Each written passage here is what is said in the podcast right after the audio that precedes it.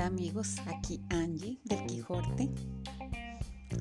¿Por qué las vacas cuando andan en la calle son tan tranquilas? Ni siquiera les molesta que hayan carros ni nada, ellas andan como dueñas de la calle.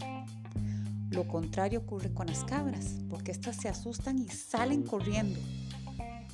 ¿Por qué los perros persiguen a los carros? Bueno, creo que con este cuento tendremos las respuestas.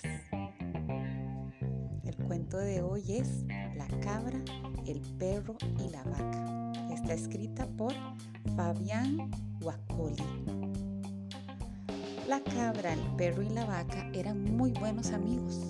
Un día se fueron de viaje en un taxi.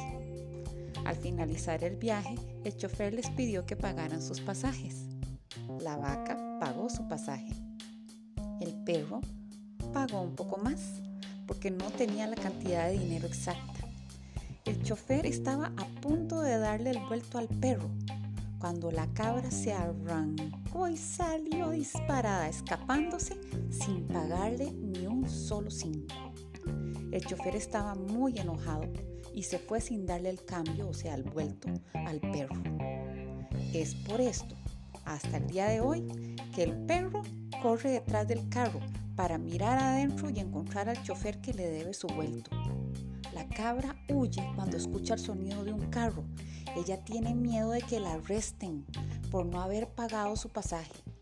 Y la vaca no se molesta cuando un carro se acerca, incluso se toma su tiempo para cruzar la calle porque ella sabe que pagó su pasaje completo.